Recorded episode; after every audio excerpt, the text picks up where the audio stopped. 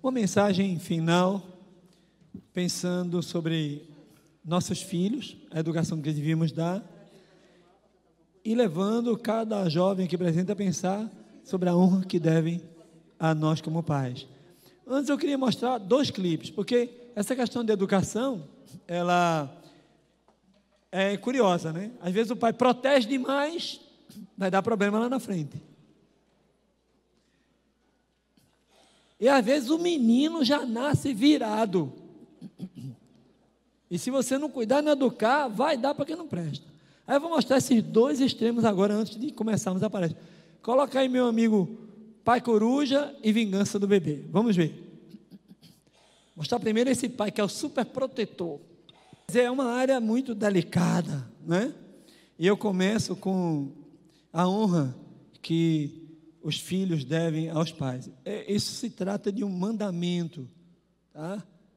Mandamento que diz: honra teu pai e tua mãe, é o quinto, para que te prolongue os dias na terra. Aí Paulo depois escreve dizendo que além de longos dias, nós teremos também qualidade de vida. Então, você jovem que quer chegar na velhice com a cabeça no lugar, sem problemas mentais como demência, mal de Alzheimer, mal de Parkinson e todos os males da saúde, da, da, da doença, é preciso cuidar disso agora. Eu li há pouco tempo uma, uma, uma, um testemunho que eu fiquei impressionado. A senhora estava já com muito tempo de idade, o filho trouxe para dentro de casa. Só que o quarto era pequeno e foi preciso que a menina, filha, entrasse também no quarto, a netinha dela. E ela entrou. Só que sabe como é, né? A gente, filho, é espaçoso. E foi empurrando a velhinha, foi empurrando a velhinha, terminou que não deu mais para a velhinha ficar. Aí ele construiu lá um quartinho no fundo do quintal. Colocou a velhinha para lá. A velhinha começou a perceber que sua importância estava diminuindo na casa. Porque a menina, ela entrava no quarto, saía, nem dirigia a palavra para ela. E lá em cima, um dia, ela diz que ouviu a conversa da família, marcando um, um piquenique, uma saída em final de semana. Ela se animou, gravou o dia, botou na, na folhazinha para não esquecer. E quando chegou no dia, ela já estava se arrumando, se perfumando. Quando ela ouviu o som lá embaixo, ela abriu a porta rapidamente. Quando olhou, o carro já estava indo embora. Deixaram ela. Ela diz no relato: Foi aí que eu percebi que eu estava invisível. Foi aí que eu percebi que eu estava invisível. A do livro que eu falei é essa história. Eu não devia nem contar para vocês levarem meu livro, né? Mas vai. É, é, é, é essa coisa, entendeu? Do respeito, da honra. Eu gosto de pensar nos seios da minha mãe onde eu estava mamando. É, os meninos estão aqui, é preciso pensar, porque depois que fica engrossa o caldo, engrossa o braço, parece que esquecem que um dia estiveram nessa barriga, sendo alimentado, cuidado, acarinhado, o pai cantava, a mãe alisava, nós esquecemos disso rapidamente. O seio que nos alimentava, o, o Davi estava falando desse elo, né? De quando o menino está ali sugando o leite, como ele olha nos olhos da mãe e cria aquele, aquele link, aquele elo forte. Por isso, que Deus escreveu com o seu dedo: honra teu pai e tua mãe. E se você for olhar na Bíblia, você vai ver raros filhos que honraram as mães e os pais. Você vai encontrar filhos, mais filhos que desonraram do que filhos que honraram. Quem lembra aqui de algum nome que desonrou na Bíblia? Absalão, terrível as coisas que Absalão fez. Até as concubinas do pai ele transou no meio da multidão para todo mundo ver. Que desonra, que coisa terrível. Quem mais? Falei ontem à noite. Sansão, foi outro. Para que você vai atrás dessas meninas? Sansão disse: Não, porque é agradável aos meus olhos. Ficou cego e escravo. Manassés, Caim e tantos outros. Aí você que, que obedeceu, que teve vida longa. Sim, além disso, esses indivíduos que eu estou citando, todos morreram cedo demais. Todos morreram novinhos. Esaú e outros mais. Saul também morreu cedo. Todos morreram cedo. Agora, vida longa. Abraão, Quem mais vocês se lembram? Isaac, José, Noé. José, ele obedecia a, meio que a contragosto, porque tudo que ele fazia, os irmãos não gostavam. Que uma das principais funções de José era ver a, a, a incompetência dos irmãos, a preguiça e entregava para o pai. Mas o pai mandava, ele obedecia. Às vezes o pai manda a gente fazer alguma coisa complicada e a gente deve fazer, mesmo que incomode. Nesse livro, eu tento mostrar isso. O quarto capítulo, eu dedico para esse imperativo. Meu pai me dava ordens absurdas e eu obedecia. E o que eu encontrei nas minhas pesquisas é que sempre Deus vai arrumar o caminho, a bênção vem, mesmo que seja um pai despótico, um pai ditador, um pai que não de respeito, um pai até que bate na mãe, como foi o meu caso. Eu sempre quis ir para cima do meu pai e da minha mãe, mas a minha mãe dizia: cuidado, a Bíblia diz para honrar pai e mãe, você não pode partir para cima dele jamais. Deus vai, Deus vai cuidar. Sofremos, apanhamos, foi dor, mas ao fim o meu pai se converteu. De tanta luta, de tanta luta, de tanto empenho, de tanto falar de Jesus para ele, de tanto xingamento, tanta surra que levei. A turma hoje fala que não pode bater, né? Mas eu apanhei foi de fio de ferro. Alguém já levou surra, os antigos aqui, fio de ferro, fio de ferro, alguém já levou essa surra? Não? Cipó de goiabeira, gostosíssimo cipó de goiabeira, experimentar já? Hã? Mangueira de Aguar Jardim, já sentiram o peso? Era assim naquela época, e a gente estava ali. Era nove filhos, dez filhos. E o pai estava ali disciplinando todo mundo que tinha que disciplinar. E nós amávamos nossos pais. Minha mãe dizia: Você tem que amar seu pai, mas como? Ele nos maltrata, maltrata assim. Você tem que amar. E nós obedecemos e recebemos a bênção. Terminou que o homem não resistiu e se converteu ao Evangelho. A coisa é tão grave para filhos, e eu digo isso com, com calor na minha alma, que no passado, em Levítico, a ordem era a seguinte: o filho mais bebarrão, obstinado, que não atende a mãe nem o pai, leva ele para a comissão de anciãos da cidade. Se ele permanecer, apedreja. Agora imagine se essa lei vigurasse hoje. Quantos meninos iam ter que ser apedrejados? Que relutam, que desobedecem, que acham que são independentes. Nós devemos, devemos honrar nossos pais, a mãe, que esse é o mandamento com promessa quer ter vida longa, quer ter qualidade de vida, honre pai e honre mãe. A Bíblia diz que o filho obediente é a alegria do pai. O filho, quanto mais, é a tristeza da mãe. Que o filho sábio é a alegria dos pais. Vai namorar, ouve teu pai, ouve tua mãe, gente. Eu comecei a namorar com uma galega, lá do meu bairro. Bebia, fumava, ia para baile. Virada. Eu gostava, me apaixonei por ela, miséria de paixão. Eu levei para minha mãe, levei para meu pai. Meu pai e minha mãe disse na hora: essa menina não é para você. O pai e a mãe têm um olho clínico, gente. Raramente ele erra, porque ele quer o melhor para a gente. E eu insisti, mas sofri por insistir. Se não fosse milagre divino, eu tinha me casado com aquela menina, ia ser um inferno. Encontrei Rosinha, apresentei para meus pais. Rosinha era virada. Rosinha dançava tudo: frevo, bolero, lambada. Se tocasse Jornal Nacional, Rosinha dançava. Jornal Nacional, Rosinha dançava. Só que eu conheci Rosinha, comecei a tocar nela para a questão de conversão e ela foi se entregando, foi entendendo. Levei para minha casa, mamãe disse: Essa menina pode fazer você feliz. Meu pai disse: Essa você pode. Eu ouvi. E Felicidade total. Primeira convertida naquela casa foi a Rosinha. Na mesma semana nós nos casamos e descemos as águas batismais. Com o tempo nós fomos convertendo toda a casa da Rosinha, sete irmãos. O pai e a mãe se converteu todos, diga amém. Isso porque eu ouvi a voz do meu pai e da minha mãe. E a voz do Espírito Santo. Quer namorar? Ouve. Tem várias maneiras de Deus mostrar a vontade dele para você honrar seu pai e sua mãe, nessa perspectiva da escolha do namorado da namorada. Primeira, como é que você sabe a vontade de Deus? Ouvirás por trás de ti uma voz a te dizer: Este é o caminho, andai por ele. Sensibiliza o ouvido. Senhor, mostra para mim, ele vai mostrar. Ele mostrou para mim que Rosinha era minha mulher. Mostrou para ela que eu seria o homem da vida dela. Creia, peça. Sonhos.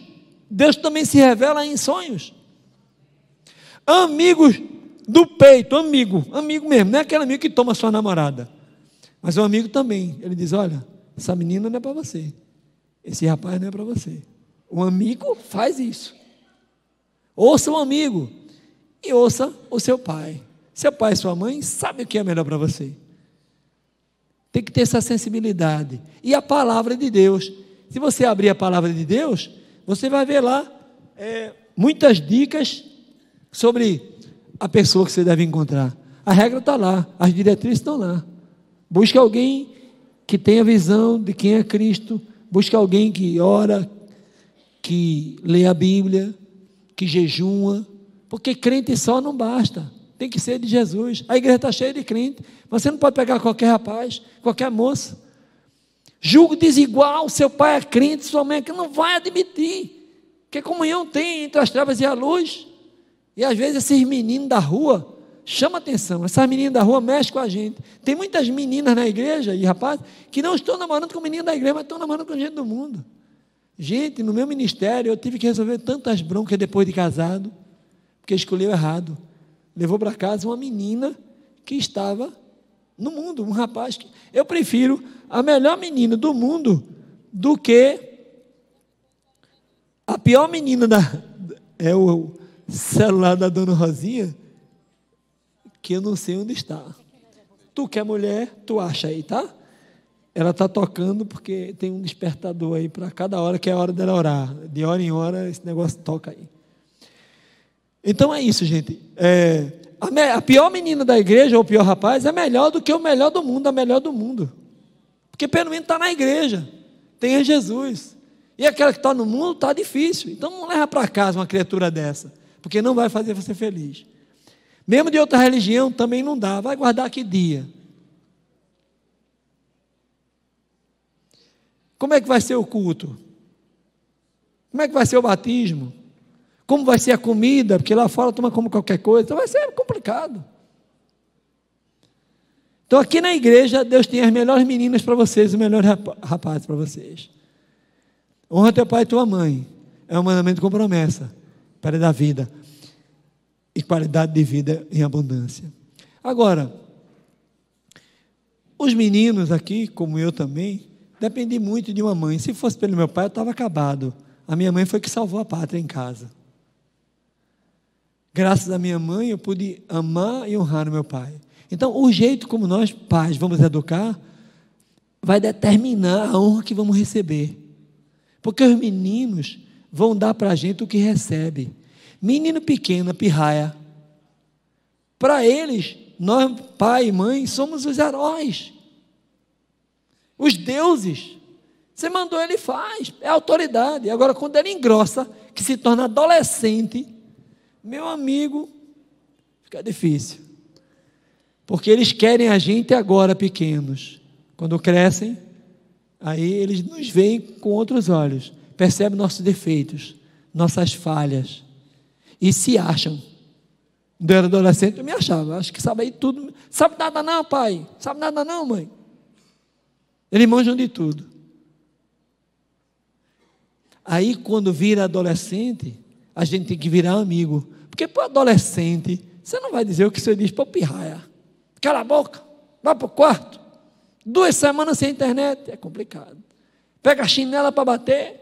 Lá em casa sempre bati com a sandália havaiana. Porque Deus fez o lugar alcochoado, na medida, e agora tem a sandália havaiana. Tudo fofinho, fofinho no fofinho. Eu dava só uma lapada, pei, pronto. Se ele chorasse, se não chorasse, levava mais duas, até chorar.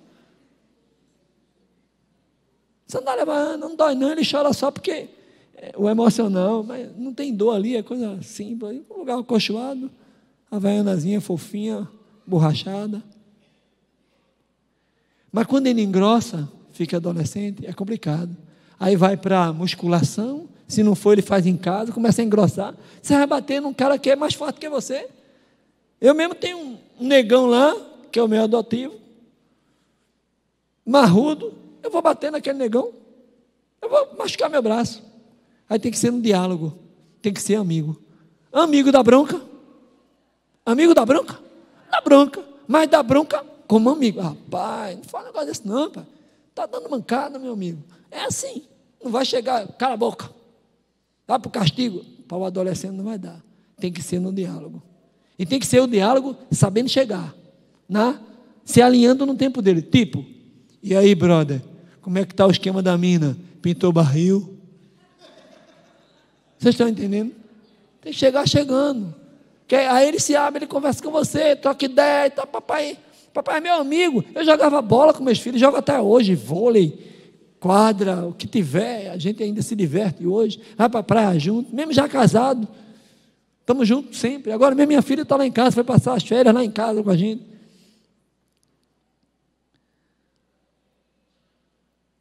Portanto, é simples para nós. Temos que valorizar esse tempo menor, porque depois só um milagre. E você pode contar com milagre, porque aqui tem muita gente que já tem filho grande. Liga para ele, e aí, meu amor, como é que você está? Olha, você sabe que seu pai te ama, tá?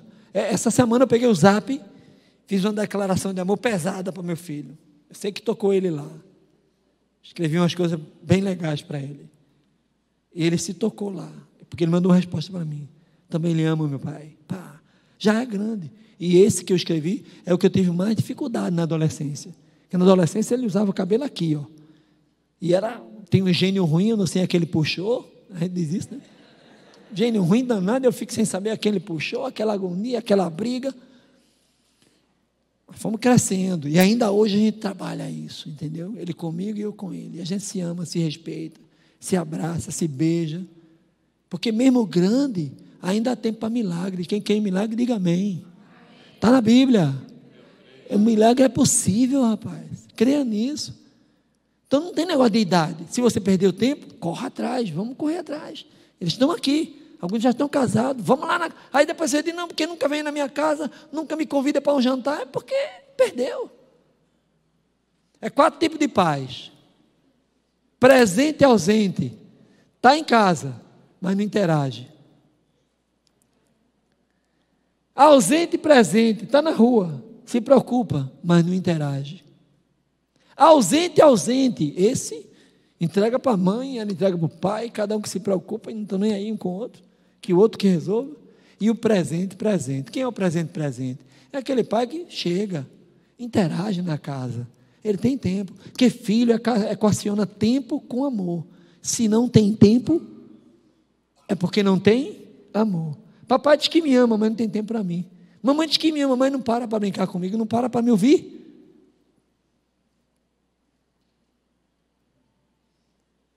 Se tem amor, tem que ter tempo. Se não tem tempo, é porque não tem amor. O filho equaciona. Se tem amor, é porque me ama. Se não tem amor, porque não me ama. Não tem tempo para mim. Pequenininhos, eles querem tempo. Há pouco tempo eu li um livro, Mãe Minuto e Pai Minuto. O que é que esse livro defende? A gente está no contemporâneo, um tempo difícil, ninguém tem tempo para nada. Aí ele diz um minuto, dois, três, que você separa e ali, ó, com ele, assistindo alguma coisa. Se você e eu não tivermos tempo para eles, eles vão arranjar como sublimar. E a primeira, são duas sublimações, online e offline. A primeira sublimação vão ser os jogos, a internet, os cinemas, os filmes, os apps, os faces, o Instagram. Vicia. Jogos eletrônicos, cada um pior do que o outro. Tem um aí que é o Armagedon. Quanto mais, fi, quanto mais criança e velhinha matar, passando um carro por cima, mais ponto faz. O outro diabo diz no encarte: Eu sou o diabo, o seu senhor. Você vai entrar num labirinto escuro, nunca mais será o mesmo. E o cara pega e vai jogar, porque ele diz que é online.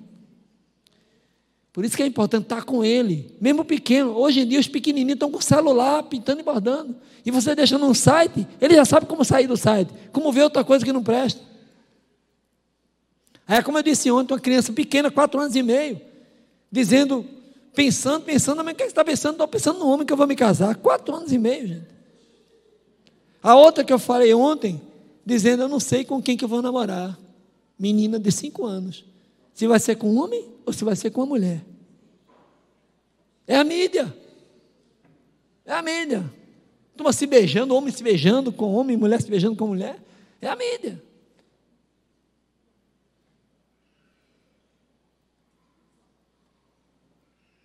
Os filhos devem honra. E nós devemos a ele amor e disciplina. Um senhor, é, empresário, vivia viajando e o, e o menino pedindo: Meu pai, vamos fazer a casinha de brinquedo lá no quintal? Vamos fazer a casinha de brinquedo no quintal? Vamos fazer. Nunca tinha tempo. Era feira, era Jornal Nacional, era jogo de futebol, era trabalho que ele levava para casa, era um tempo que tinha que estar com a mulher, só não tinha tempo para o garoto. Nunca tinha tempo. Um dia, viajando, o menino pegou uma doença daquelas mortais, para matar rápido. Mandaram a notícia para ele, ele pega o avião, vem correndo, louco. Quando chega no hospital, abre aquelas portas, chega no quarto dele que abre, o garoto já indo embora, ainda teve voz para dizer: Papai, acho que nós não vamos poder mais construir aquela casinha de campo. Aquilo ali partiu o coração do pai. Agora era tarde demais. Eu não sei se vocês viram um clipe que mostra um garoto japonês tocando e o pai brigando, aquelas cenas terríveis, até que um dia ele vai com um carro e o menino é acidentado e ele começa a lembrar de que podia ter sido um pai melhor para o filho. Dizer, Deus quer que você seja melhor e que eu seja melhor hoje, agora. O mundo está perdido. Não tem mais filho se relacionando com pai, nem pai se relacionando com filho. Aliás, a gente nem quer ter mais filho. Os muçulmanos, a taxa de natalidade dos muçulmanos é oito filhos para cada casal. A taxa de natalidade nossa América do Sul, Canadá, Estados Unidos e Europa, está em torno de dois filhos para cada casal. Dois filhos para cada casal. Nem filho nós queremos ter mais. Agora, os estudiosos dizem que dentro de 20 a 30 anos, a Europa será toda muçulmana. Porque uma taxa de natalidade de dois, um morre, o outro resolve pela questão de gênero, se juntar com outra mulher ou com outro homem, homossexualismo ou lesbianismo, não vai produzir ninguém mais. Acabou, acabou a geração sua. Só tem dois filhos, só tem um filho. E é isso que está acontecendo hoje. Por isso que, enquanto nós aqui estamos com um, dois filhos, eles lá estão com oito. E eles têm oito filhos e os oito vão ter mais oito. E eles têm duas vantagens sobre nós espírito missionário aguçado, eles querem converter o mundo, hoje eles ultrapassaram os católicos, tá? espírito missionário aguçado, forte, e fabricação de menino, que é uma coisa séria, é oito por casal. Agora nós aqui, é um, dois, vou tentar provar aqui, tá? Quantos filhos? Jogo rápido, quantos? Um, dois, um, três, três, um, dois, um. Cinco filhos. Salva de palma para essa criatura que é uma espécie em extinção. Aqui é uma espécie em extinção, tá? Se eu for caminhando por aqui, vai dar nisso. É um, dois, dois, um, um, dois. Aí tem um aqui três, outro ali três, mas a média é essa. Agora eu pergunto: o pai e a mãe de vocês, diga. Bora, dez, bora. Doze, bora. Seis, bora. Sete. Cinco. Os pais? Três só? Não está no tempo certo, não, seus pais. Viu? O meu são sete, o pai de Rosinha são oito. É, eu ouvi hoje um relato de treze. Diga. 23 a mãe. Entendeu, gente? Agora, por que que vocês não honram o pai de vocês e a mãe? Tudo economizando desse jeito? A minha Bíblia diz assim: Filho é herança de Deus. E diz mais: Bem-aventurado o homem que enche deles a sua aljava. Aljava é lugar de flecha. Filho representa a flecha. Você tira, atira, puxa, atira, puxa, atira, puxa, atira e não falta filho. Está na Bíblia. Fale mais alto, vá, está na Bíblia. Então fabrique. Você crê, fabrique. É, aí a turma de vai criar com que, não sei o que. O pai da gente não criou 12, 9. E está tudo educado. Se converteu todo mundo. O tempo de hoje não é pior do que o do passado. É só você pensar em Sodoma e Gomorra. No sodomismo de Roma. Está tudo miséria, tudo, tudo acabado. E o mundo de hoje também está. Nós não queremos mais, porque a gente não quer se comprometer, que dá trabalho. Mas os pais da gente criaram a gente. Lá em casa são sete. Se converteu todo mundo. Hoje eu estava em algum lugar conversando com alguém que falou de nove.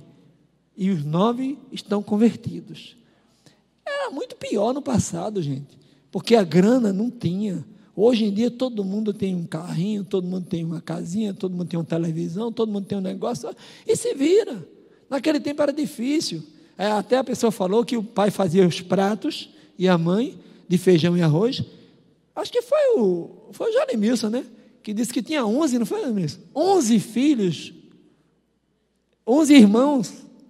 Aí o pai fazia os 11 pratos assim, a mãe, e saia, era uma saca de arroz por mês. Entendeu como é que é? E todo mundo comia. Na minha casa, o pudim, que eu adoro pudim, meu pai dividia no meio, metade era dele, o resto dividia por sete. Mas a gente comia. Vocês estão entendendo como é que é o negócio? Então não é essa a questão. É que a gente está evitando que nós não queremos ter compromisso. Mesmo que tem só um ou dois, ainda está entregando na mão da babá, vai trabalhar, que essa é a pegada de hoje. Filhos são bênçãos de Deus. Quanto mais tivermos, melhor. Deus vai dar sabedoria para nos educarmos e levarmos todos eles para o céu.